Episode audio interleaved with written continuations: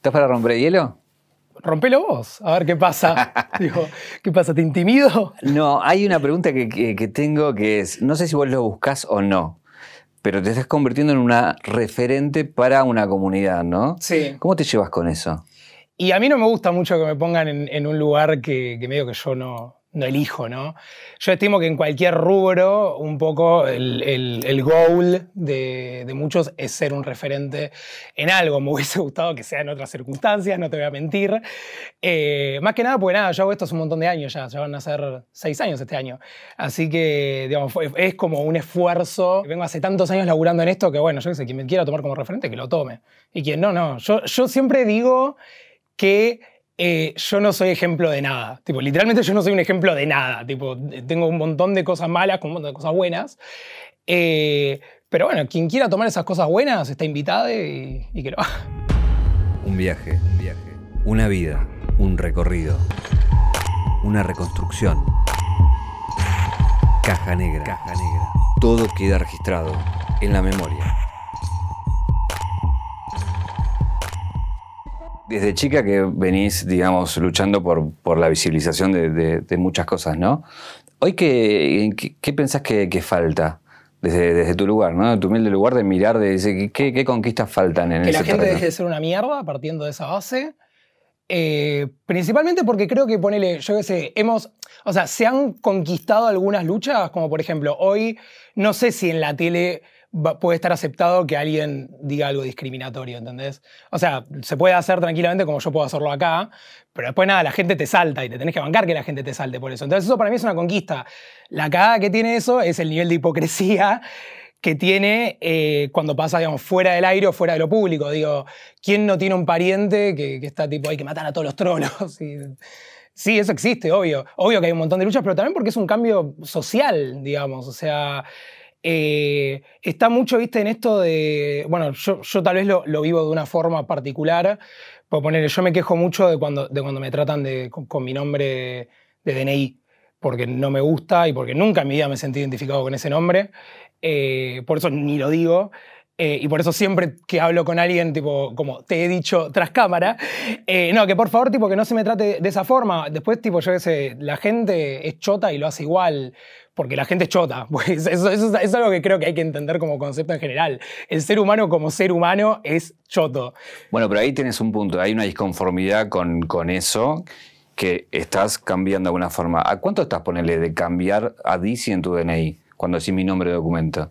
A DC no, porque DC es un apodo. Es como, como yo que sé, como que yo te diga Juli. Por claro. no te pones Juli. Tipo, en cosas, no, no sé. O no, no, no. Digo, DC, DC, justamente es eso. Es como, es como, es un apodo. No es, no es otra cosa que no es un apodo. No es un personaje, no es otra persona, no es una dualidad, no es alguien adentro mío, no es nada que no sea yo porque no tengo tiempo para ser dos personas, o sea, qué paja. Eh, entonces es como que está esto. La verdad que me, me, he planteado cambiarme el nombre de DNI a Tani, que es como me dicen todas las personas que me quieren eh, y todas las personas que respetan que eh, el, nombre que, se me ha dado al nacer no es un nombre con el que me sienta cómodo, no tiene nada que ver ni con el género, ni con la sexualidad, ni con nada, nada que tenga que ver con, digamos, con la comunidad a la que pertenezco, la comunidad LGBT. Pero tiene más que ver con, con algo mío. Yo creo que la identidad es algo que se construye desde siempre, digamos, desde que nacés, no es algo que te dan tu identidad. Tu identidad la construís vos basado en las cosas que vivís, en las cosas que te gustan, en las cosas que no te gustan, en las cosas que te hacen bien, en las cosas que te hacen mal. Es algo que se construye y me parece, y ahí es cuando me molesta cuando, cuando no se respeta eso, porque digo, en Argentina, donde la palabra identidad tiene tanto peso por todas las cosas, no, no, voy a comparar tipo, el tema de mi identidad con tal vez la identidad de otras personas que, que luchan realmente por, por encontrar su identidad. Eh, yo soy como un mosquito ahí, tipo en eso. Eh, como que no, no, hago tanto, tanto quilombo también ahora, porque también un poco siento que es una batalla que perdí. Yo qué sé, obvio que la sigo luchando y obvio que me afecta. ¿Por qué sentís que la perdiste? Y pues, ¿de qué me, de qué me sirve que seguir estando todo el tiempo, tipo, yo qué sé, cuando hacen una nota de mí, que esa es otra batalla que perdí, que esa ya, esa ya me chupa un huevo igual, ¿no? Pero digo, ¿de qué me sirve estar todo el tiempo quejándome, estando mal yo, eh, llorando, gritando, eh, llamando a mi psicóloga cada, cinco minutos, acá una nota de mierda que me, tratan de esterilado, todo. Yo qué sé, digo, también es un poco eh, que lo permito, y también y, esto- y acá me voy a poner conspireta. tipo, un poco siento que también lo hacen porque buscan esa reacción de mí. El tema es que también yo entiendo que si yo no salgo a aclarar eso, ¿quién va a salir a aclarar eso? Claro. Si, si estoy solo. Yo es otra cosa que creo. Yo creo que las personas estamos solas en la vida. Después tenemos personas que empatizan con nosotros, nos dan una mano, todo, pero en, en realidad estamos solos en el mundo. Entonces, nadie, por más de que yo lo explique, lo va a terminar de entender eso. Ni siquiera una persona que tal vez lucha por su identidad, porque tal vez lo, lo lucha de otra forma. Probablemente lo luche de otra forma y lo viva de otra forma que yo. Sí, bueno, es, válido todo, eh, pero, pero yo es algo que obvio que me afecta. Trato de minimizarlo también, de decir, bueno, ¿sabes qué? Tipo, en el fondo quedan mal ellos. Porque yo, no, yo ya no te estoy pidiendo de que, no me trates de, de, de- de otra forma que no me gusta que me traten, que no voy a decirla, eh, pues no voy a dar pie a eso, pero eh, que, hablen de mí, que, cada cosa mínima que hagan la, tergiversen de una forma eh, totalmente objetivizante, muchas veces eh, te hacen sentir como cosa. Entonces ahí fue como también un punto de quiebre en el que tuve que decir, chúpeme el culo, ¿viste? Tipo, me importa un carajo. O sea, eh, si porque yo que sé, subo una foto mostrando el culo, empiezan tipo, mostra el culo, mostra el culo, y es como, bueno, boludo, que, ves, tanto, tant- hay tantos culos en la tele, en redes, todo, pero venís a hablar del mío porque obvio que te sirve el morbo, porque es un morbo, es un morbo de que si un hombre vestido de mujer es un hombre vestido de mujer, y la realidad es que tampoco es esa realidad. Yo cuando juego con, el tema de que soy no binario, Ahí hay un, un debate que es, que no, no en mí, sino que lo plantea la gente. Yo tengo mucho eh, este tema de que, de que no me gusta defi- definir cosas. Me parece, que, me parece que el ser humano no, no, no tiene por qué definir cosas. No me parece una obligación definir cosas. No me parece una obligación tener que definir tu género, no me parece una obligación tener que definir tu sexualidad. Eh, no me parece una obligación tener que definir cosas más simples, digo, como, como, como yo que sé, ay, estoy entre comer fideos o pizza hoy, ¿qué hago? Bueno, comé algo, ¿viste? Punto, ya está. Digo, me parece posta que se le pone un, un peso muy grande a eso y que eso es lo que después termina causando, yo qué sé, confusiones, gente que no se siente cómoda con tal cosa, gente que no se siente bien consigo misma. O sea, la verdad, eh, eso, eso es algo que, que a mí, otra cosa por la que milito, porque yo, a mí se me ha, o sea, previo a, a- a- mi, a mi boom eh, y todo eso, se me ha puesto en un lugar de, eh, pero ¿qué sos gay? ¿Sos bisexual? ¿Sos hombre? ¿Sos mujer? Yo estoy como, no sé, posta no lo sé. Posta no lo sé, pero, y, no me interesa saberlo tampoco. Digo, en mis relaciones, digo, eh, a veces son con, con- con- con hombres, a veces son con mujeres, a veces son con personas cis, a veces son con personas trans, a veces son con personas no binarias. O sea, no, no es algo, viste, que, que sienta que me define como individuo. Otras cosas me definen como individuo. ¿Qué hago? ¿Cómo lo hago?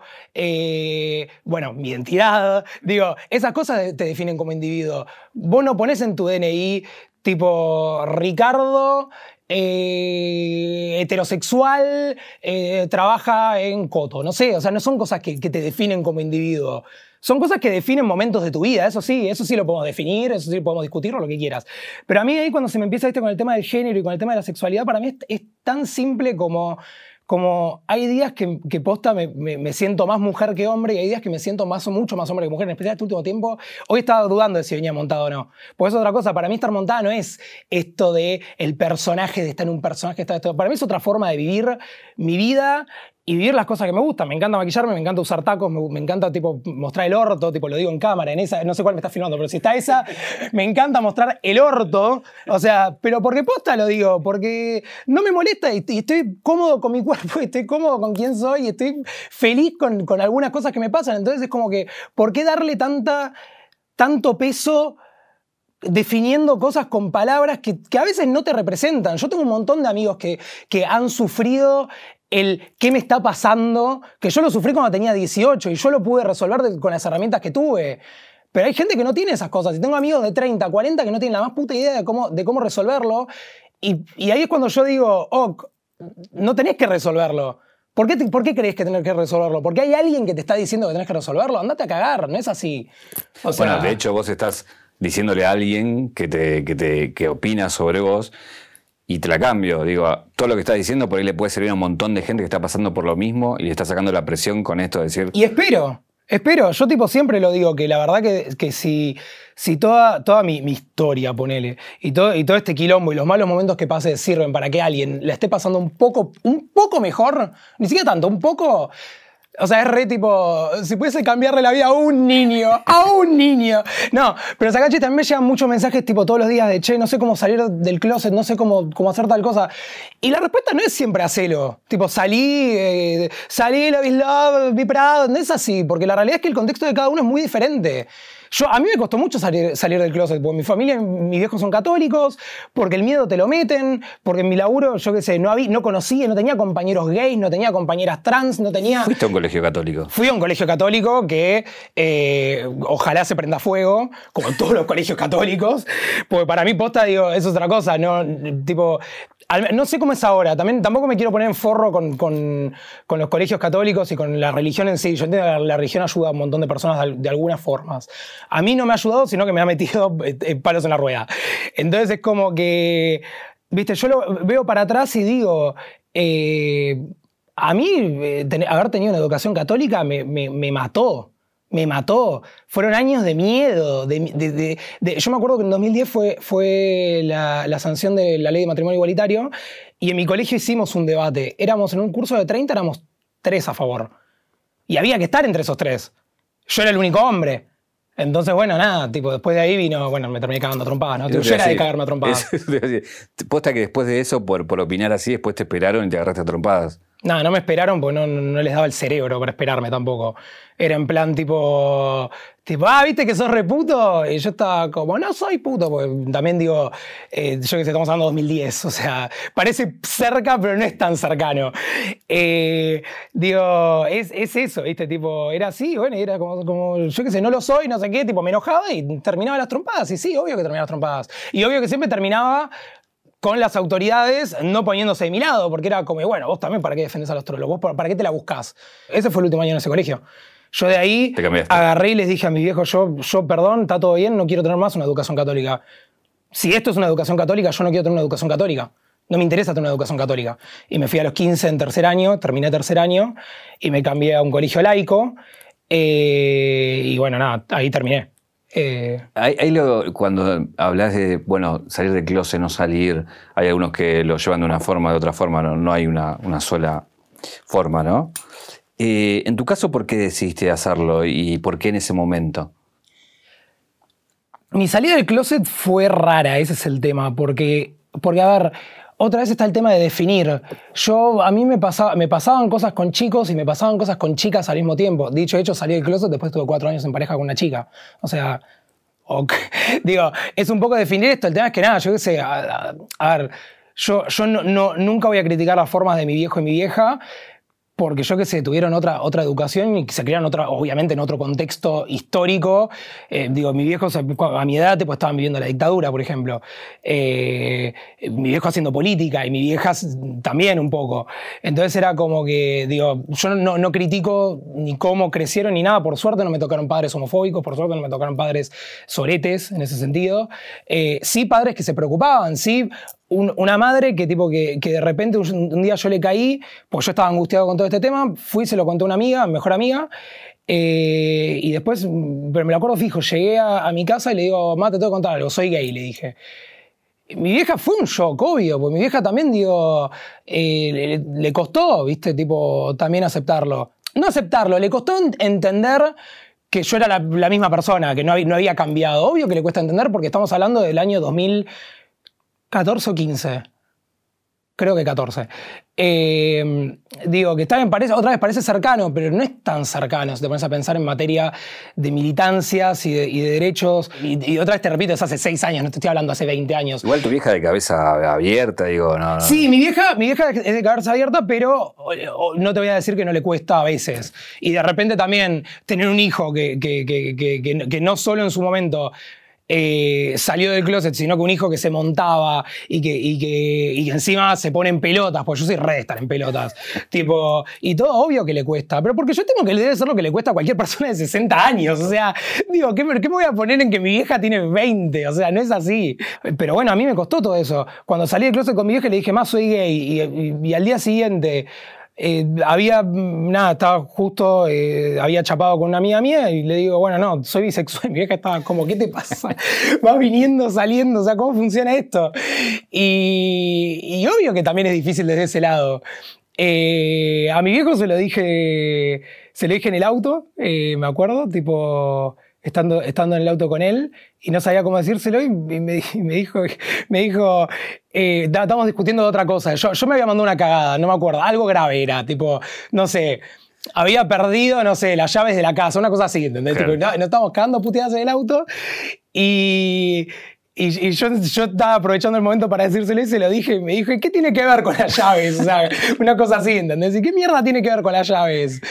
No, bueno, está bien, pero yo quería aprovechar. Me dice, me importa un carajo lo que vos haces en tu vida privada, pero ¿dónde mierda está la llave? Una cosa así fue. Literal fue una cosa así. O sea, no sé si fue con la llave. había sido algo, algo así que era como grave, pero no tan grave. O sea, eh, entonces yo qué sé. Lo más importante de lo que le estabas contando. Sí, para mí, era, para mí fue tipo la salida del closet, ¿entendés? Tipo, para mi viejo era este pelotudo perdió la llave de casa. O sea, fue una onda así con mi viejo. Eh, pero por suerte, por suerte desde el lado de mi familia me han acompañado bien en eso. O sea, nunca me pusieron un quilombo, nada. Y bueno, yo justo ese año me puse en pareja después tengo cuatro años en pareja. Estamos hablando ahora y yo ya no vivo con ellos. Entonces, eh, yo qué sé. Ahí, eh, cuando hablas de, montarte y, bueno, y, toda la cultura drag, de alguna manera, creo que tu, tu lugar dio eso, visibilizar eh, que para mucha gente quizás es una novedad, esto, eh, ¿cómo que es? No entender bien, ¿viste? Eh, pero ocupaste un, un, espacio ahí que estaba como, bueno, como en sótanos, digamos, ¿no? Esto que sí, a mí se dio en mi vida que tenía que pasar así, yo qué sé, ya estaba, basta de lamentarme con, con lo que habrá sido, lo que no habrá sido, pero recién al principio era, era todo el tiempo y, y, a mí me molestaba un poco ver, ver a estas mismas personas que durante años llevaban drags a las teles y, las ridiculizaban y les decían, tipo, ni siquiera, ni siquiera a drags, ¿entendés? Tipo, a veces a, mujeres trans, a veces a chicos trans, eh, drag kings en su puta vida, porque no, no saben qué es, porque es el día de hoy que siguen siendo tan dinosaurios que. O lo que se, les decía transformismo, ¿no? O lo decían transformismo, o no, o no sé qué. O, tipo hombres de día, mujeres de noche. Para mí es fatal todos esos términos. Esas mismas personas que, dicen, pues al día de hoy lo siguen diciendo, que dicen todo eso, eh, llevan a las drags ahora en plan tipo del amor y, terminan a veces dejándolas muy mal paradas en lugares, muy mal paradas. Eh, yo me acuerdo fijo, hubo una entrevista, no, no voy a decir ni el programa ni el periodista, porque viste, tampoco, después me como un quilombo por esas cosas.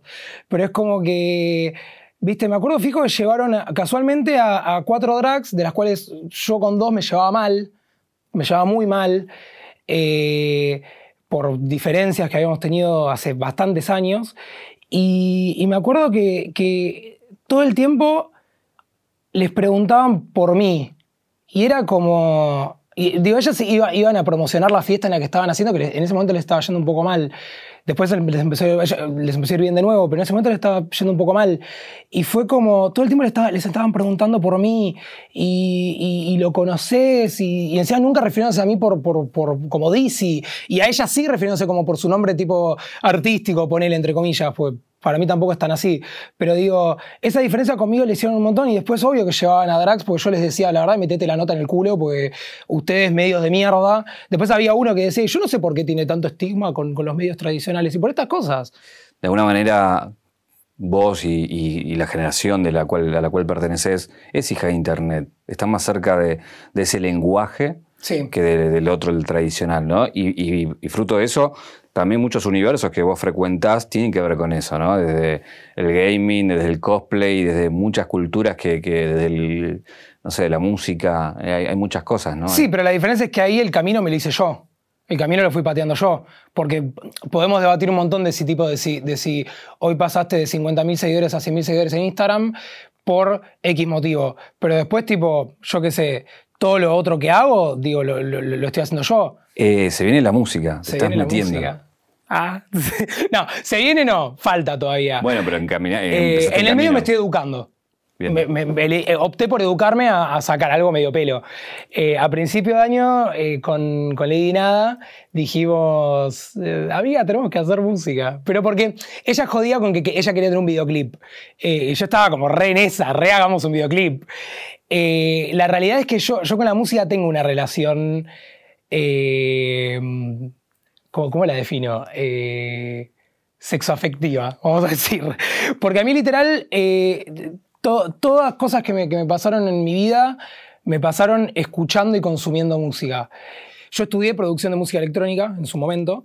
Música electrónica, producción de música orientada a electrónica, nada, fue un curso de mierda que me sirvió, no te voy a decir que no me sirvió, pero que tampoco, viste, me, sacó siendo, wow, un productor musical, no, tampoco es esa. Sí me dio herramientas para, para, entender eh, cómo funciona todo el tema de, la producción. Hoy en día, gracias a eso, tipo, yo tengo, de, de, los temas que tengo ya un poco hechos, tengo dos que los produje yo que me falta escribirlos, pero mm, digo, están producidos yo y después veré con alguien que sepa un poco más que yo, pero también digo, yo no soy ignorante en eso. Digo, no, no, me, no me creo eh, G-Dragon que produce, canta y hace todo en su sótano y después tipo lo lanza y todo. pero fuiste aprendiendo, ¿no? Ahora aprendiste a tocar también la viola. Aprendí a tocar la guitarra en, ahora en cuarentena, eh, que eso también empezó un poco en joda. Eh, un, amigo mío que lo conocí el año pasado, se llama Max, eh, que hoy en día es como mi, es mi, es mi partner in crime en todo este proyecto, pues el, el proyecto lo estoy haciendo con él un poco. un día hablando me dijo, en joda, che, podríamos, eh, ¿te gustaría sacar un cover de algo? Y yo le dije, re. Le digo, en algún momento me gustaría, me gustaría aprender a tocar, le digo, pero es como que nada, estoy viendo qué onda, no sé qué. Y me dice, ¿querés que te enseñe? Y literal me enseñó eh, por, por, por llamada de WhatsApp y al día de hoy me sigue enseñando él. Eh, eventualmente, tipo, cuando, cuando ya estaba más avanzado en guitarra y todo, empecé a escribir y empecé a componer. Y cuando tuve el, primer tema hecho, le digo, le digo, quiero grabarlo. Y me dijo, baja un cambio. Me dice, ¿por qué no te metes a, hacer canto? Para que tengas las herramientas para, para hacerlo mejor. Le dije re, me pasó un profesor, que es el día de hoy que es mi profesor, que hoy a la mañana le mandé los ejercicios, así que un poco en esa. Pero el tema, el, primero que, escribí, que todavía no tiene nombre, pues no me cuesta elegir nombres, como, como qué parte de la canción puede ser, y después digo, no, si le pongo otro nombre, nada. El tema ese habla, habla de, todo esto que vinimos hablando, de, del que no tenés que decidir cosas en tu vida. Tipo, es como baja un cambio y explora y fíjate qué pasa. ¿Y la remera es por algo?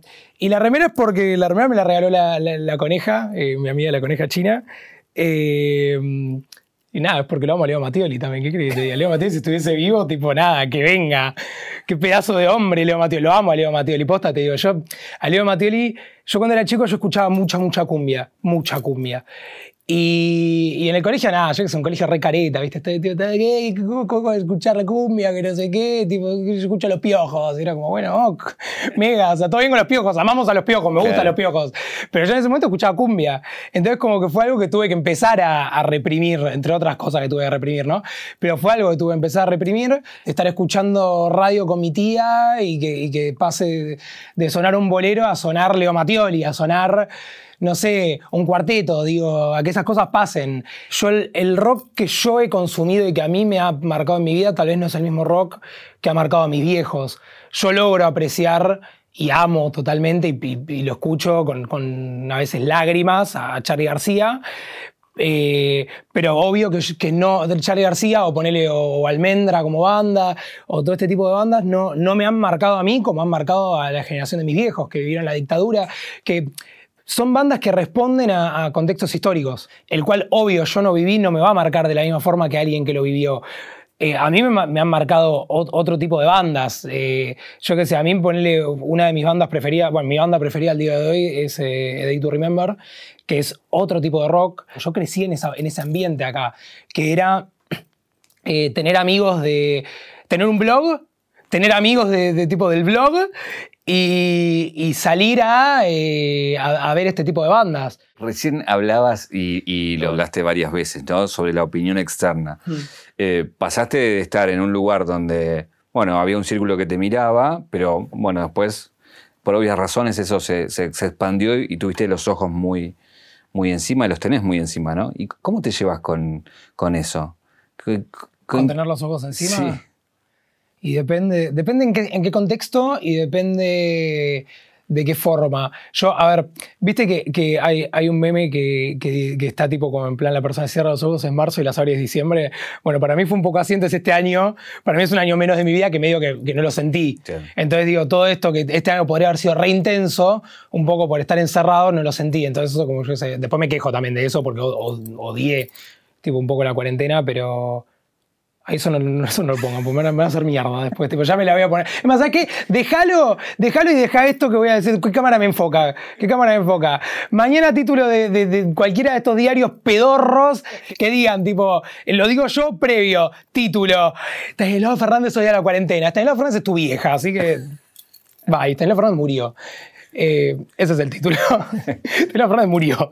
Pero, yo sé que no lo sentís porque, porque, bueno, nada, estamos todos encerrados y quizás. No, me refiero a lo, lógico de la cuarentena. Yo que sé, estar encerrado, no poder salir. Yo no puedo abrir la ventana de mi casa, así que imagínate. Bueno, pero a lo que voy es, te llega todo por redes, te llega. todo por redes llega, total. Te llega. Y bueno, ¿y cómo te llevas con, con todo eso que antes leías, no sé, 100 comentarios y hoy tenés miles? Eh, aprendí a bloquear, aprendí que bloquear es la forma fácil. Después cuando te empiezan tipo, ah, qué poco democráticos que son. Y yo estoy como, chupame la verga, a mí qué me importa. O sea, yo siempre lo digo posta, o sea, yo creo, creo que ponerle el gran motivo en el cual, por, por ejemplo, yo TikTok, TikTok lo cerré como red, yo TikTok tenía desde 2017. Yeah. Mentira, 2018. Pues yo siempre precursora. Instagram lo, tengo, lo tenía desde 2012, me lo cerraron, pero no importa, ahora tengo uno nuevo. Eh, y bueno, yo, yo, estoy, yo, estuve siempre en redes, o sea, es como que por eso yo me llevo bien con las redes. Gracias a eso aprendí por dónde quiero ir un poco también. O sea, vos pensás que yo cuando arrancó todo esto, yo estaba en, en montarme, laburar en boliches y hacer cosplay y hacer cosplay en eventos. Y literal, siento que toqué un techo con eso siento que literal no tengo otra forma de, explotarlo. no el drag, el cosplay particularmente. ¿Lo estás dejando? Lo dejé. Ya, lo dejé. A lo sumo, cada tanto vuelve algo, pero el cosplay, como lo que yo hacía como cosplay, ya no lo hago. Título de mañana, este lado Fernández dejó de hacer cosplay. Em, eh, sí. sí, o sea, es algo posta que lo, que lo dejé, tipo, mis amigas, tipo, eh, del, del, ambiente del cosplay. O sea, vos pensás que si el ambiente del drag es chico, el del cosplay es mucho más chico es mucho más chico. Y, yo en el ambiente del cosplay, o sea, yo no me voy a poner en plan estrella ni nada, porque la verdad que digo, sigo siendo la misma mierda de siempre y, nunca el cosplay me dio dinero. nunca se, volvió un laburo, se pudo volver un laburo para mí, ni siquiera ahora. Eh, pero sí, el, cosplay, tipo, dentro del ambiente del cosplay han habido nombres muy, muy específicos y muy marcados y el mío era uno. Porque cuando yo arranqué a hacer cosplay, yo era de las pocas personas que se montaban haciendo cosplay. No te digo eh, que hacían crossplay, que es otra práctica. Eh, que no sé si tampoco es otra práctica, porque para mí es medio lo mismo, pero el tema es que era muy en plan. Eh, me puse la peluquita y el vestido y acá estoy. Yo lo llevo a otro nivel. Y obvio que lo voy a reconocer toda mi vida como un logro mío eso, de que le abrí la puerta también un montón en el cosplay, previo a todo esto. Y yo por eso el cosplay medio que lo dejé porque sentí que toqué un techo. Cada tanto pinta, bueno, un poco con el drag también, digo, el drag no es que lo dejé, pero, pero es como que lo he logrado entender como otra cosa, como otra cosa en mi vida. Yo ahora lo quiero llevar por la música, por la música y por ser DJ. Eh, entonces, por ejemplo, yo ahora no, todavía no, no tuve la oportunidad de de subirlo, porque estoy planeando, digo, si lo voy a hacer, lo voy a hacer bien, en un estudio, todo lindo, pero voy a empezar a hacer sets eh, montada de, personajes de ciertos animes, de ciertas series, de ciertas películas, todo con la música de esas películas y tratar de mezclar todo y de remixar todo con remix, con algún par de remix que estoy haciendo yo, que lo estoy produciendo yo, y todo vestida del personaje en cuestión. Eso es algo que, que, a lo sumo de ahí lo estoy llevando por el cosplay, pero el cosplay yo ya lo abandoné. Estás hablando de, bueno, de lo que estás dejando de hacer y el camino hacia donde vas, que seguramente eso también te, va a abrir seguramente a una retribución económica que hasta ahora decías iba porque tenía que ir y porque tenía que estar. Eh, ¿Todavía pudiste dejar el laburo o todavía no? No, yo sigo laburando y, y no es mi intención tampoco dejar el laburo. O sea, yo laburo de diseñador gráfico hace siete años que estoy en la empresa, el otro día cumplí siete años en la empresa, trabajo, trabajo en una aseguradora, eh, que no voy a decir cuál es porque ya la han dicho y ya me ha venido gente a buscar a la puerta. Eh, pero hace siete años que laburo ahí, la verdad que es lo gente, Perdón, ¿gente para saludarte? Gente para saludarme, gente para putearme. Periodistas, persiguiéndome. yo tengo que ir, que ir en subte, porque todavía yo que se fue durante la campaña, pero eh, sí ha pasado eso. Eh, laburando en audiovisual es otra cosa que, hago. Eh, laburando, bueno, como diseñador gráfico, como ilustrador y, y, un poco como, en marketing digital también. Cosas que, en las cuales me he educado en algún momento y las pude llevar al laburo. La realidad es que si yo, yo, no, yo no dejo mi laburo porque es, es lo que me da de comer. Y volviendo a lo, que te decía al principio, a mí no me mantiene nadie. Y no quiero que me mantenga nadie tampoco. No, hay nada que me dé más paja que, tener que rendirle cuentas a alguien de qué gasté. Sea mi viejo, mi vieja, un novio, una novia, un sugar daddy, me chupa un huevo, no me interesa. Es como que es, muy por ahí. Eh, y bueno, obvio que con todo esto, y yo también aprovechándolo en su momento y cerrando fechas para poder tocar en vivo y todo, es un ingreso extra que a mí siempre viene bien, un ingreso extra. Recién hablabas de, gente que te, ha ido a buscar para putearte y también hablaste de gente que tuviste que bloquear. ¿Te han amenazado en este tiempo? Siempre hay uno que te amenaza. El tema es que hoy en día las amenazas ya no son como eran antes. Yo me acuerdo una vez que en, yo tenía nueve, ocho, no, nueve. Tenía nueve me, llegó un llamado telefónico a mi casa y era en plan, te vamos a matar, vamos a matar, sabemos dónde vivís, no sé qué, tipo todo, denuncia policial, obvio, eso pasó. Eh, y, bueno, fue un poco eso. Eh, pero como ahora, viste, como yo, yo creo que, es más, para mí tampoco fue una amenaza de muerte en ese sentido, pero, pero para mí era un boludo que consiguió el número y, viste, lo que antes se hacía por teléfono ahora se hace por redes. Entonces es como que eso evoluciona un toque. Sí está el, el, implante, vamos a ir a matar, no sé qué. Entonces estoy como, bueno, vení a matar, a ver si, si podés, vení. Vení, te espero. Te espero, yo. Y la diferencia entre vos y yo es que yo no soy tan cagón como vos. O sea, yo te tengo que decir algo, te lo digo, como lo digo siempre. Yo sí algo no tengo yo no soy cagón. ¿Entendés? O sea, y, y, eso creo que es algo que a muchos les jode. Yo no soy cagón y no soy careta. Entonces, como que literal, eh, te diría, viste, cuando empiezan con la imagen que tiene el mundo gracias a vos, o sea, la, imagen que tiene el mundo de nosotros gracias a vos y todo, que el mundo me chupe la poronga, porque a mí, y eso es algo que también me costó mucho entenderlo, yo no le debo nada a esta gente, ni a, la ni a la del bien ni a la del mal. No les debo nada a nadie. Porque literalmente, ¿qué les debo, boludo? En todo caso, ellos me deben a mí lo que tipo, me tienen que pagar terapia. Porque yo hago terapia, porque terminé yendo a terapia, claramente. Digo, pero no, pero viste, a, todos, a público, periodistas, eh, gente que me ha usado, gente que te bardea, gente que no te bardea, gente que te quiere y a veces no sabe cómo transmitírtelo tienen que entender que nada, que, yo no les debo nada a nadie. Y así como lo digo, lo que yo subo a Instagram, si te gusta, perfecto, me puedes seguir. Si no te gusta, me puedes dejar seguir. Y si te parezca un pelotudo, una pelotuda, como se te cante, o lo que quieras decirme, decilo. Pero sabé que de este lado hay alguien que está leyendo y que te bloquea. Porque, no, porque a, mí no, a mí no queda no darle bola. A mí queda no quiero que, entres en mi espacio, ¿entendés? No, quiero, que, quiero que si me querés volver a putear algo, tengas que hacerte otro mail y otra cuenta y todo, y que vos te tomes el laburo para demostrar vos lo que yo represento en tu vida, no lo que vos representas en la mía. A mí es tan fácil como clic, bloquear, chau. Yo tengo la misma forma de pensar. A mí nadie me paga por nada. Y cuando me pagan, lo manejo yo bajo mis términos. A mí no me mueve nadie.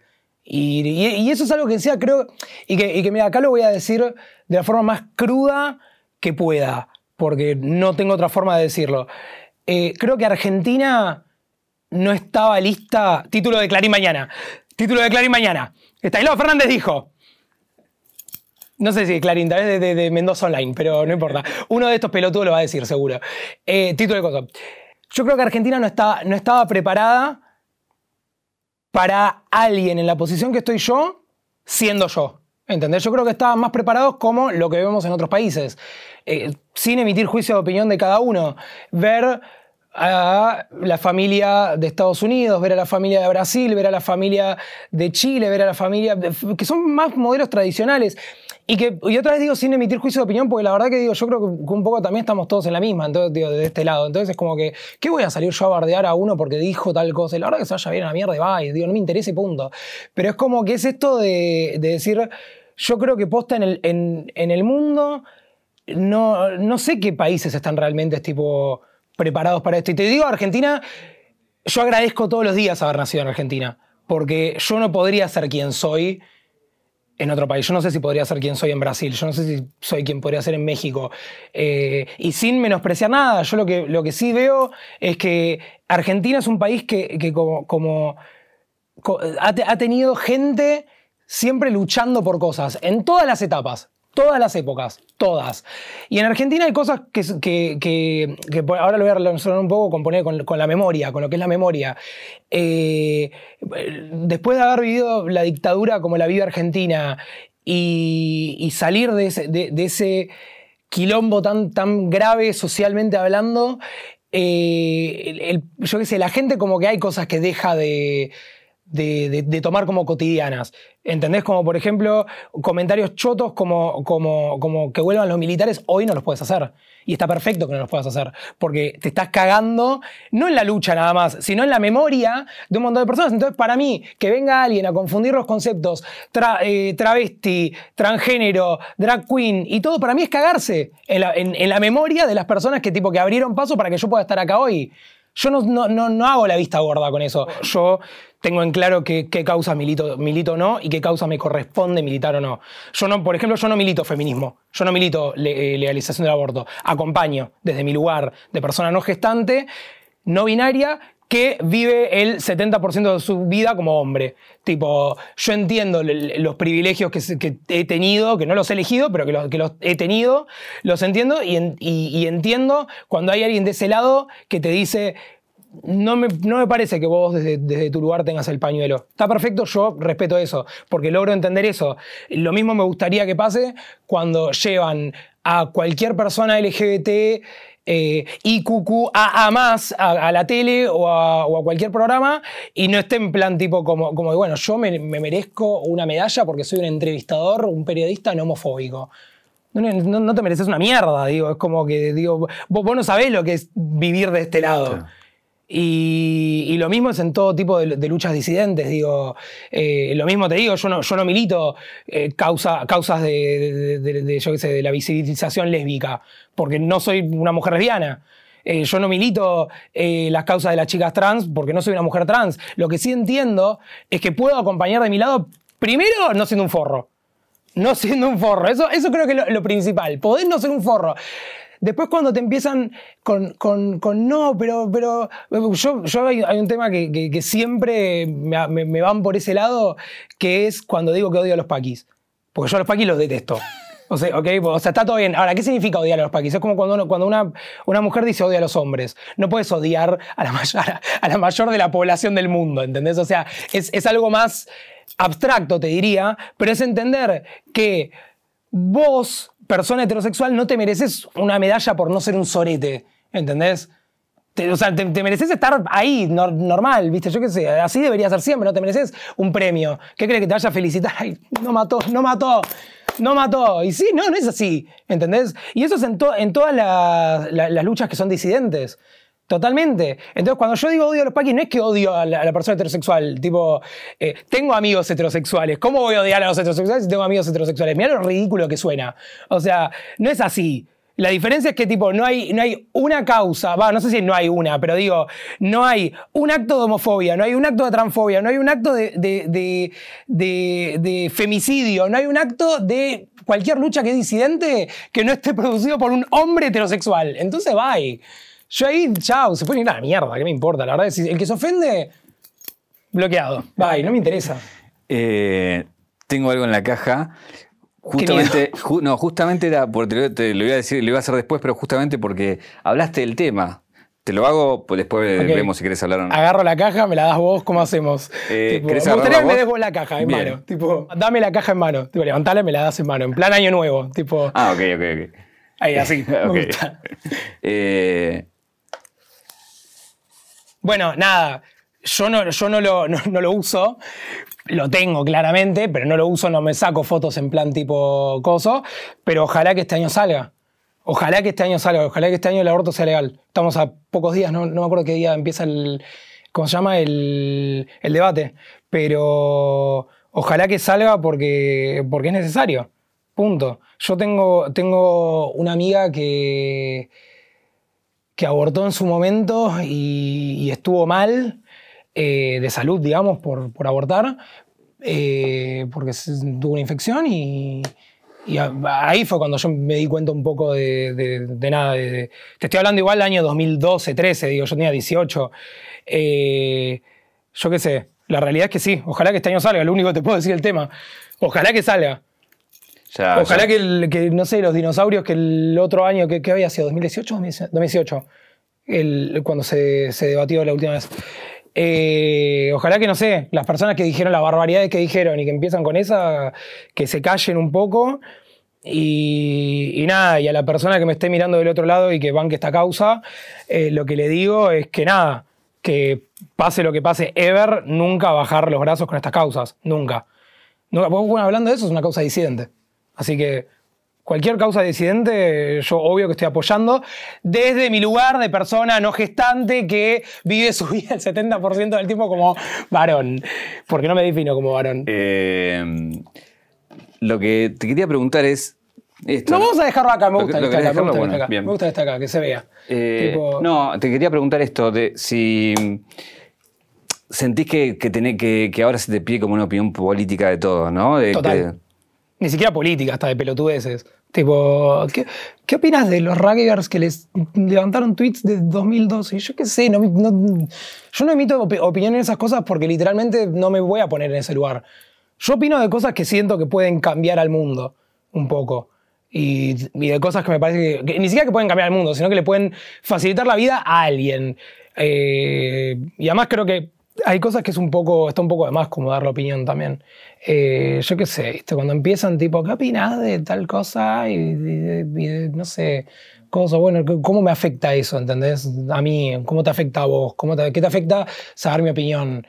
Eh, volviendo a lo que te decía de las causas, yo no, o sea, no es que no opino del aborto, yo obvio que tipo estoy recontra a favor, eh, no soy militante por esto.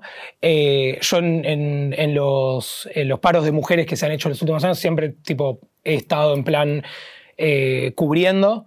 Tipo, en plan, si vos querés parar porque, necesitas parar, pará y yo te cubro el, día, el tiempo que decidas vos parar. Digo, yo me pongo en esa. Porque me parece que también es el lugar desde el cual podés aportar. No sé si el lugar para aportar es militar, al menos desde mi posición. Eh, lo mismo con otras cosas. Eh, yo qué sé.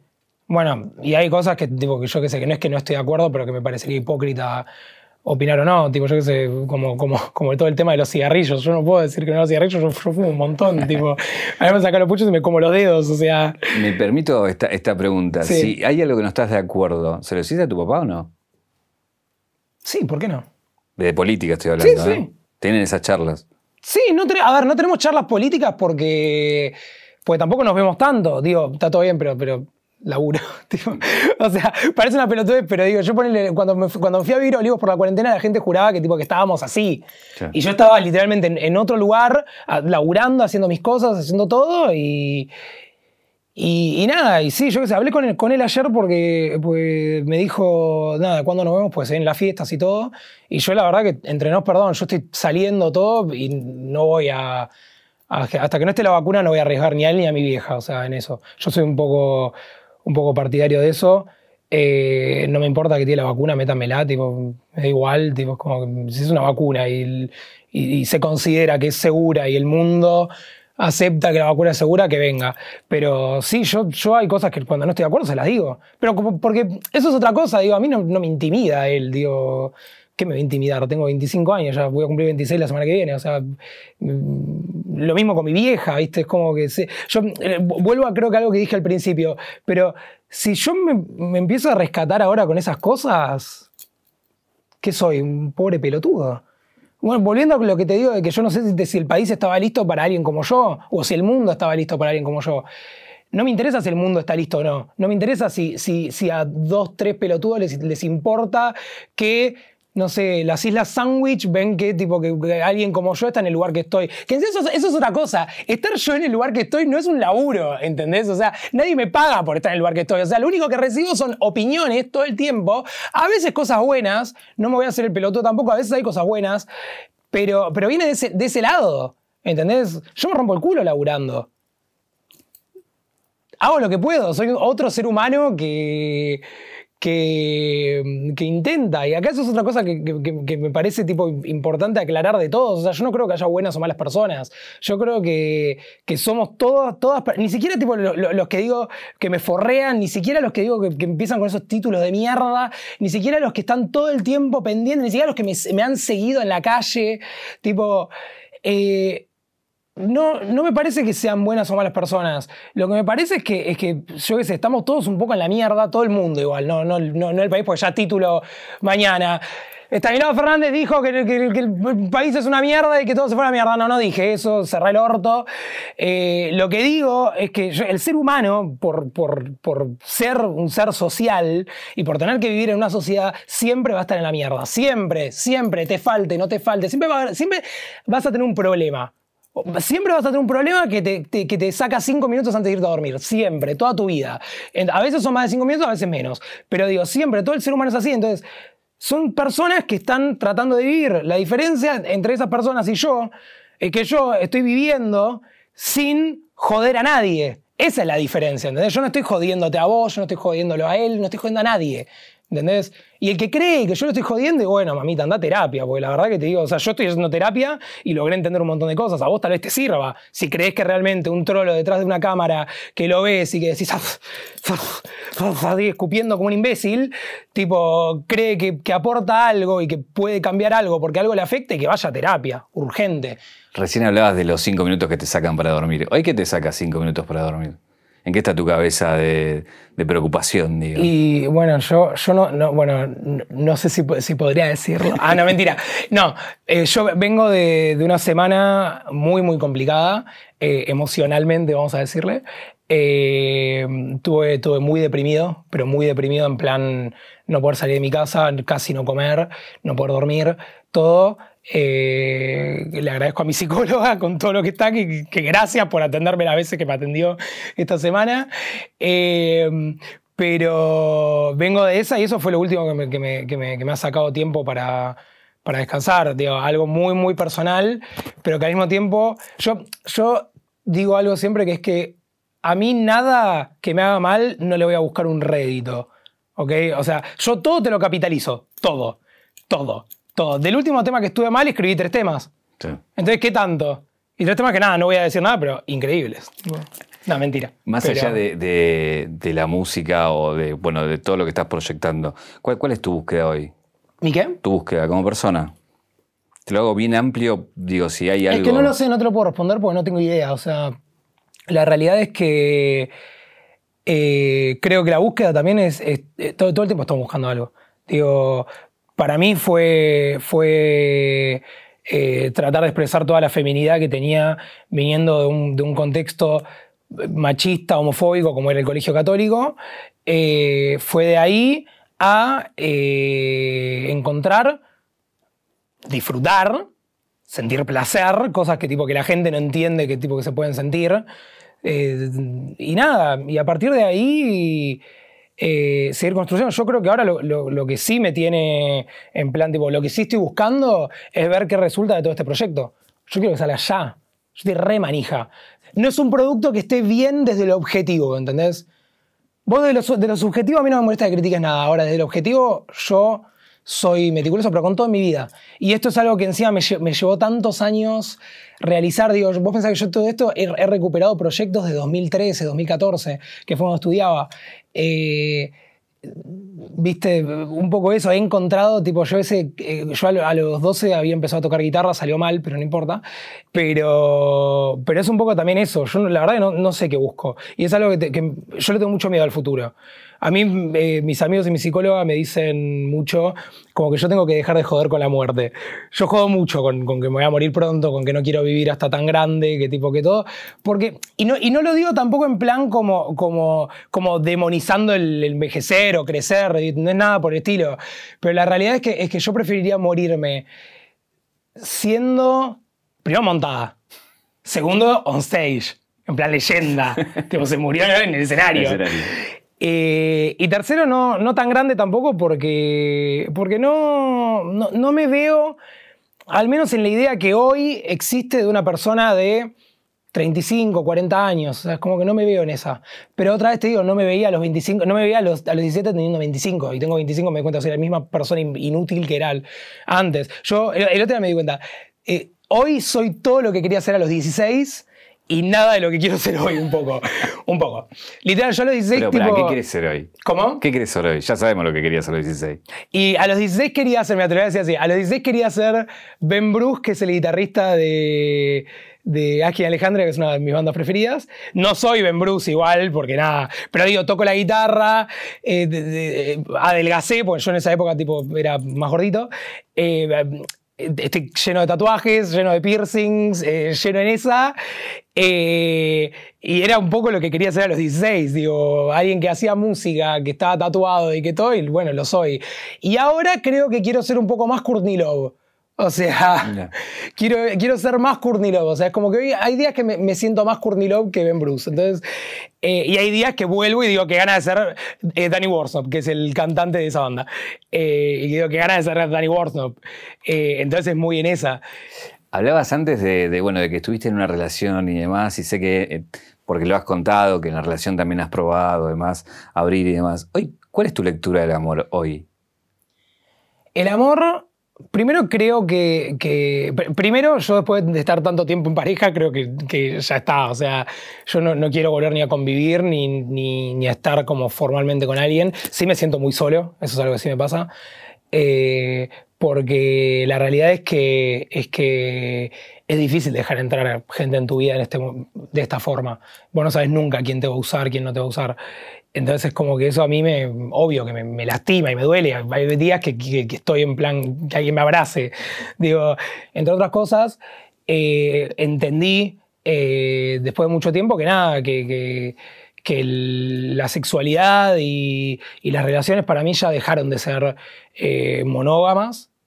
Eso lo entendí y yo no soy una persona monógama, también lo entiendo. también entiendo que en este momento yo no sé si estoy listo para, para, para estar con una persona de la misma forma que estuve con, mi expareja, que, que, hoy en día tenemos la mejor relación y que la amo y que el otro día me llamó para decirme que había llegado algo de Rappi a la casa, en plan tipo, tipo boludo, te confundiste de dirección. Y yo estaba como, no. Ah, bueno, sí. Tipo, o sea, digo, con la mejor, ¿entendés? Eh, y, y eso un poco pasa, y sí me pasa de sentirme solo y sí todo, y después, nada, pasa en plan, amiga, dejate de romper las pelotas, tipo, tenés cosas que hacer. Tipo. Si vamos a la, caja negra de tu vida, ¿cuál es el momento que te convierte en DC? El momento que me convierte en DC. ¿Qué pregunta? ¿En qué sentido? Para, ¿puedo ser un poco más específico? ¿Puedo ser un poco más específico? En el sentido que vos lo tomes.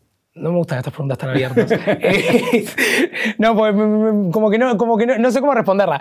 Pero, a ver, que me hace ser como DC, yo creo que fue cagarme a trompadas en 2012 en el recital de, Aquí Alejandría. Un poco. Porque a partir de ahí, a partir de ahí dije, qué movida hermosa. Y a partir de ahí dije qué ganas de estar haciendo esto. No lo hice nunca, pero dos años después me metí a estudiar producción. Entonces fue en esa un poco. Y, después yo estimo que, que, no sé, tipo, montarme, probar, comprarme una peluca por primera vez. Esas cosas al principio son fuertes.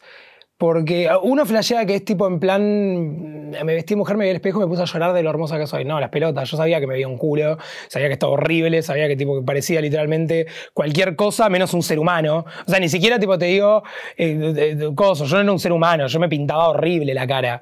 Tipo, eh, ese fue uno. Y después fue, fueron pequeñas cosas que te diría, fueron momentos importantes en mi vida. Uno fue... Eh, irme, irme a España en 2015. Yo en 2015, en, esta época, tipo diciembre, todo, un poquito antes, eh, piré un día, me enojé tipo, con todo el mundo, me enojé con mis amigos, me enojé con mis viejos, me enojé con mi trabajo, me enojé con todo. Y dije, yo mi cumpleaños no lo voy a pasar con nadie, no quiero pasarlo con nadie, no quiero ver a nadie. No quiero ver a nadie. Desde entonces que no festejo mi cumpleaños, más o menos. Pero digo, no quiero ver a nadie. Eh, agarré eh, tenía ahorros que los estaba eh, juntando para poder comprar una computadora. eh, lo gasté en un pasaje de avión y me fui a, a España solo, el 16 de diciembre, que es mi cumpleaños. Y viajar a España solo, viajar solo más que viajar a España. Viajar solo me, me rompió el cerebro, porque logré entender lo que es realmente estar solo. O sea, porque uno, uno flashea a veces que está solo, pero es tipo, che, levanto el teléfono y llamo a un amigo y nos juntamos. No, yo en España no conocía a nadie, no hice nada. Después conocí amigos y todo ahí, pero ¿qué habrá sido la última semana? Yo me fui tres semanas. Eh, nada, yo qué sé, ese fue uno importante, ese me, me, me flasheó bastante. ¿Hay alguna pregunta que no te hice que te hubiera gustado que te haga? Eh, no sé. No sé cuántos tatuajes tengo. No sé, una pelotudez así. Tipo, algo, algo bien imbécil. Algo, viste, eso que pregunta todo el tiempo la gente. Tipo, ¿cómo aprendiste a maquillarte?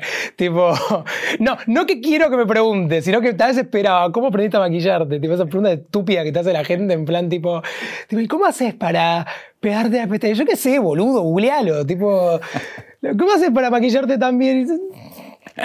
La gente es estúpida, lo repito todo el tiempo. Título. La gente es estúpida. Gracias, Daisy. Gracias a vos. you